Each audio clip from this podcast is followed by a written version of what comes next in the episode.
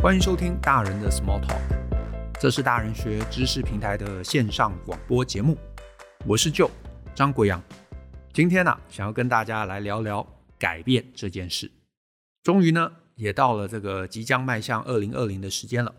那我相信呢，很多人在这个一年的开头啊，总是会对这个今年有所期待。不过呢，马云啊讲过一句话，我觉得很有意思。他说呢，很多人是这样，晚上想想千条路，早上醒来走原路。那意思是说呢，那晚上呢，这个时候意气风发嘛，想想觉得自己呢，其实有很多方向可以去，也帮自己立下了这个目标。可是呢，等到早上一醒来啊，呃，又被习惯制约，然后呢，走回了原来的老路上面。这个呃，其实也确实啦。人呐、啊，终究是这个习惯的动物。立下目标很容易，可是要彻底执行啊，对很多人而言就是一件非常非常的难事，以至于啊，年年有新希望，可是呢，年末一盘点，自己啊，好像除了多长了一些肉以外，其他的长进啊，对很多人而言常常是没有的。那你说呢？大家不想变好，这个显然当然也不是如此。那只是呢，我们好像啊，就是很难让自己啊，真的往对自己好的那个方向能够坚持下去。所以呢，我在这一集啊，就想要来给这个二零二零有一些想改变、想突破的朋友几个建议，或许啊，能让你更有机会在今年为自己做一些什么事情，不要到了年底一回顾自己呢，还是走上原来的道路啊，那就可惜了。那这个今天节目啊，我想要给大家三个建议。第一个建议呢是，呃，你要帮自己啊切出一个立刻可以做的事情。怎么说呢？我们的脑啊，其实啊，通常是不擅长处理很抽象的问题。比方说呢，你说哦，今年我要换工作，可是啊，这个目标其实太大了，所以你的脑呢就会非常非常的这个困惑。他会说，哎，要要换什么工作？那这个工作是什么样子？在哪里？什么公司？对不对？什么产业？那这个履历呢？履历要投给谁？对不对？而且履历还没改呢。那要改履历吗？可是今天好像约了朋友要聚会，呃，现在也差不多该出发喽。那呃，换工作什么的，我们是不是你知道这个议题太大了？不然这样啊，我们明天啊，后天有空再想吧。然后呢，等到明天后天，你可能呃放假完了嘛，你去上班，你发现哎，其实平常工作也没什么大问题啊。啊，之前想要换工作是因为被老板骂了一顿嘛。那这个过两天老板气消了，那你再去上班，发现上班的环境呃也都习惯了，也没有什么不能忍受的地方啊。所以这个议题你可能就放下来。那等你再又想起，往往啊大半年就过去了啊，这个日子是这个飞快，一眨眼一半年就过去了。那所以呢，我觉得最好的方式啊，是你如果想要变，你就帮自己啊。猜出一个立刻可以做的事情。你说啊，我要整理房间，整理房间其实是很大的一个主题，对不对？所以你会觉得千头万绪，不知道从哪着手。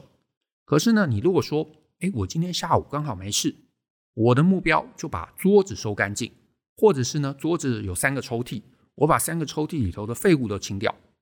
那这样子啊，你比较能够聚焦。所以呢，你要换工作，至少你帮自己做出一个比较呃明确的一个任务。比方说，我来盘点一下啊，过去三年我做了什么事情，或者是我把我的履历调整好，这是你立刻可以做，而且你做完之后啊，你让自己呢有往那个目标、往那个梦想有前进，哪怕是一点一点的前进都很好。你知道最怕就是你立了一个大目标，这个目标很棒，听起来很好，可是重点是你不知道怎么做，所以你最后就不动，你没有动，那时间过去啊，时间终究是会过去的。然后你就会发现呢，这个目标就被一直往未来延宕。那我觉得这是可惜的啊。所以这是第一个。如果你有想什么东西你想做，你就先帮自己切出一个立刻可以做的事情。那再来第二个方向是什么呢？如果可以，你让自己做一些立刻可以得到回馈的事情。就是呢，人啊其实是呃很容易怠惰的，所以你要让自己前进啊。你必须要让自己呢有成就感。人为什么会这个沉迷于手游？就是因为啊，这些手游其实是设计过的，它让我们啊在这个过程中能够得到成就感，对不对？每天登录就会拿到宝，对不对？每天做什么事情，哎，就会不断不断的前进，所以你就会觉得，哎，我做的这个事情立刻有回馈，立刻开心。那很多人呢，空立下一个目标，却没有让自己啊做一些有回馈感的事情，那这就会很容易失败。我举个例子，比方说呢，你想让自己这个习惯读书，假设你过去从来没有看书啊，就是有些人其实平常是不太看书的嘛。忽然你说，哎，我今年想要开始多读一些书，这很好。可是呢，你不要帮自己啊选什么战争与和平，对不对？这种没完没了的这种作品，你呢应该要帮自己啊先选一些小品。比方说啊，很多没看书的人来问我，我都会鼓励他，你可以啊去找那种日本人写的管理书。啊，日本人写的管理书有个特色，就是这些书啊通常都非常的轻薄短小，一本呢可能就两百多页。然后呢，每一个章节啊，往往可能就两三页啊，两三页就讲一个主题。然后呢，讲的这个主题、这个概念啊，都很简单。换句话说啊，呃，就算你没有看书的习惯，你看这种书啊，一个下午啊，或者是了不起两天，你大概就有机会可以翻完一本。然后呢，你的脑海里头啊，至少会记得几个概念。那你如果以这种书啊当成入门，你一个月啊，这个有意愿，你可能就会看个这个五六本。然后从这个书里头呢，记得大概可能十来个概念，那你就会觉得哇，我好厉害，对不对？我看了好多书啊，我好棒啊，我记了不少事情。然后呢，你觉得自己有读书的才能，你觉得开心，你觉得有回馈，你觉得有收获，那这个行为才会继续下去。可是呢，如果反过来，你本来就没有读书的习惯，一开始呢就看一些很难的这个文学名著。对不对？然后可能又是文言文，或者甚至是外文的啊翻译，然后不是那么好读，所以你看了几页就放下来，然后记性又不好，又得回去重看，然后呢看了然后累，对不对？需要休息很长的时间，然后才能不断不断有一点进步，那你就会发现你不用多久，你就会放弃。所以呢，你除了让自己啊做一些小事情，立刻可以执行的小事情以外，你也要让自己啊在做这些小事情的过程中。让自己觉得自己呢，其实是很棒的。所以呢，给自己的这个任务啊，必须要明确，必须要简单，而且呢，最好判断容易。比方说，像前面提到嘛，你想要整理房间啊，这个这个目标有可能太大。你给自己啊，这个比方说，我把这个这个下午啊，我就把这个抽屉里头的废物清干净，然后呢，你就打开抽屉，对不对？把东西倒出来，然后你就开始很无脑的判断，哎，这个我要。啊，这个我不要，这个我要，这个我不要。脑子啊，其实还蛮享受这个过程的，因为它只要做简单的判断，对不对？要还是不要？要还是不要？很容易执行。然后呢，这个一个钟头、两个钟头之后，你发现，哎，我还真的从抽屉里头丢了一大包。那你的脑子会觉得很有成就感。那你明天再来处理衣柜，后天处理书柜啊，然后大后天处理这个酒柜，对不对？这个呃盒子、包包，呃等等等等。那慢慢你也就一点一点整理好你的房间了，所以呢，让自己有前进，而且让自己觉得开心，我觉得是让自己能够往前推动很重要的这个动机。那再来啊，第三招就是呢，雇人来逼自己，这什么意思呢？很多人呢、都会觉得我跟这个 Brian 产能很高，那可是啊，我得说，我跟他啊其实本质上也是懒散的。啊，其实正常人都是这样子。那我们怎么样能够来控制我们的懒散呢？啊，方法很简单，就是我们雇员工。好，我们雇了员工之后，我们给大家会有一些进度上面的责任。那他们要达成他们的责任，就会反过来要逼我们交东西，对不对？哎，就这个部落格需要文章了，这个 podcast 又没有这个内容了，你们要赶快录。那我们呢，不想让大家失望嘛。或者我们也不想害这个大家无法达成他们的工作绩效，所以呢，我们就会在他们逼我的过程中，然后我们也会逼自己有产出。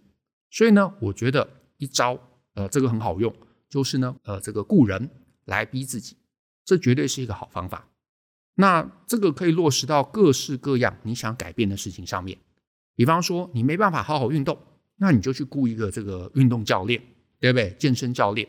然后呢，你就脑袋空空的啊，定期去健身房。那他收了你的钱，他当然会希望你成功，因为你失败，你出去可能就会对他没有好评，对不对？所以他就会帮你安排各种训练。那这个时候，你就可以不用自己这个烦劳啊，然后让他来帮你施加压力。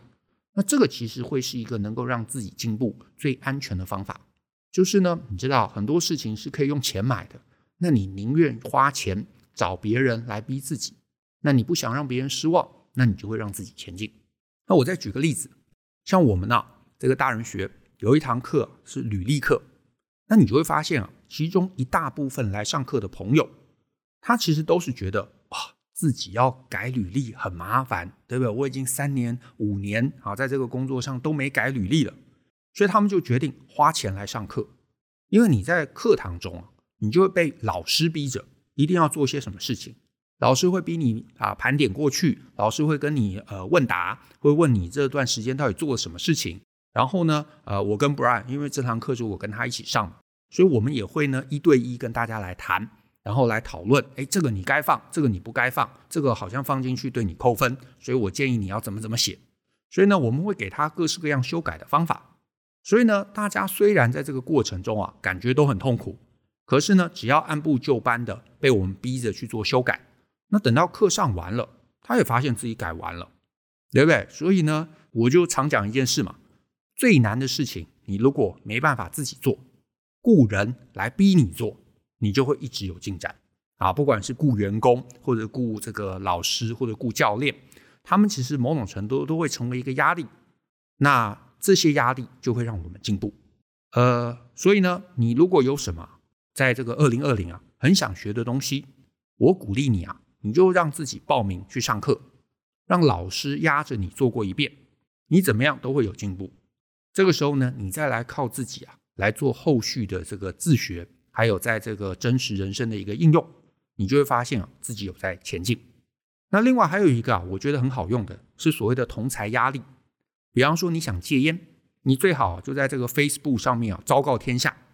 那朋友啊，同事可能吃惊，对不对？哇，你这个呃抽烟十年，居然下定决心要这个戒烟，那他们呢吃惊，可是他们也会来督促你，那你就会害怕嘛？万一我失败了，大家会笑我怎么办？所以这个害怕被笑的心情，往往也会转啊，变成你对自己的一个督促的一个力量。所以呢，同侪压力，我觉得是很好的。那反过来，很多人啊立下愿望啊，二零二零我要干嘛？可是呢，却默默的啊，偷偷的藏在心里。那这种啊，不愿意讲出来，就最容易呢走回回头路。因为你知道，达成又没有好处，对不对？可是呢，掩埋，反正没人知道，没坏处嘛。所以当然最后就很容易被你的心不当一回事。那以上三招啊，应该能够让大家稍微提升自己的这个执行力。不过呢，我也得说，自我改变啊，其实是一个还蛮复杂的议题。中间啊，这个执行上面啊，其实涉及了非常多这个行为心理学的知识。那其实也是我跟这个 Brian 啊，过去花蛮多时间研究的一个主题。因为我们过去一直的工作就是帮组织变革啊，帮组织转型，所以我们花了很多心力啊，在研究变革这件事情。那我们其实过去啊，有一场这个三个多小时的这个讲座。那我们在二零一九年的时候。啊，其实呢，特别把这场讲座，转成了一个自学的线上课程，就是因为很多人啊想要这个自我改变，可是呢，他未必有机会可以到台北来听我们的实体讲座，所以我们呢就把它变成了一个自学的一个课程，让这个在其中啊，我们这个继续迷疑的来谈到为何很多人啊是无法顺利执行自己的这个改变计划，有心却无力，原因到底在哪里？你到底该怎么样有步骤？系统化的帮自己设计一个改变方法，甚至其中呢还提供了我自己也在用的一些计划表单。所以呢，如果呢你是二零二零想要让自己变得不一样的人，而且你希望系统化的来学这整个概念，今天这三招以外的更多内容，那我欢迎大家啊可以到大人学的课程网站来了解一下。这堂课的这个全名呢叫做有效自我改变的系统化做法。那这堂课让你克服懒惰跟恐惧，革除坏习惯，建立新习惯，希望呢能够变成一个更好的人。最后，最后，我想说，人呐，其实应该要恐惧不变，而不是恐惧改变。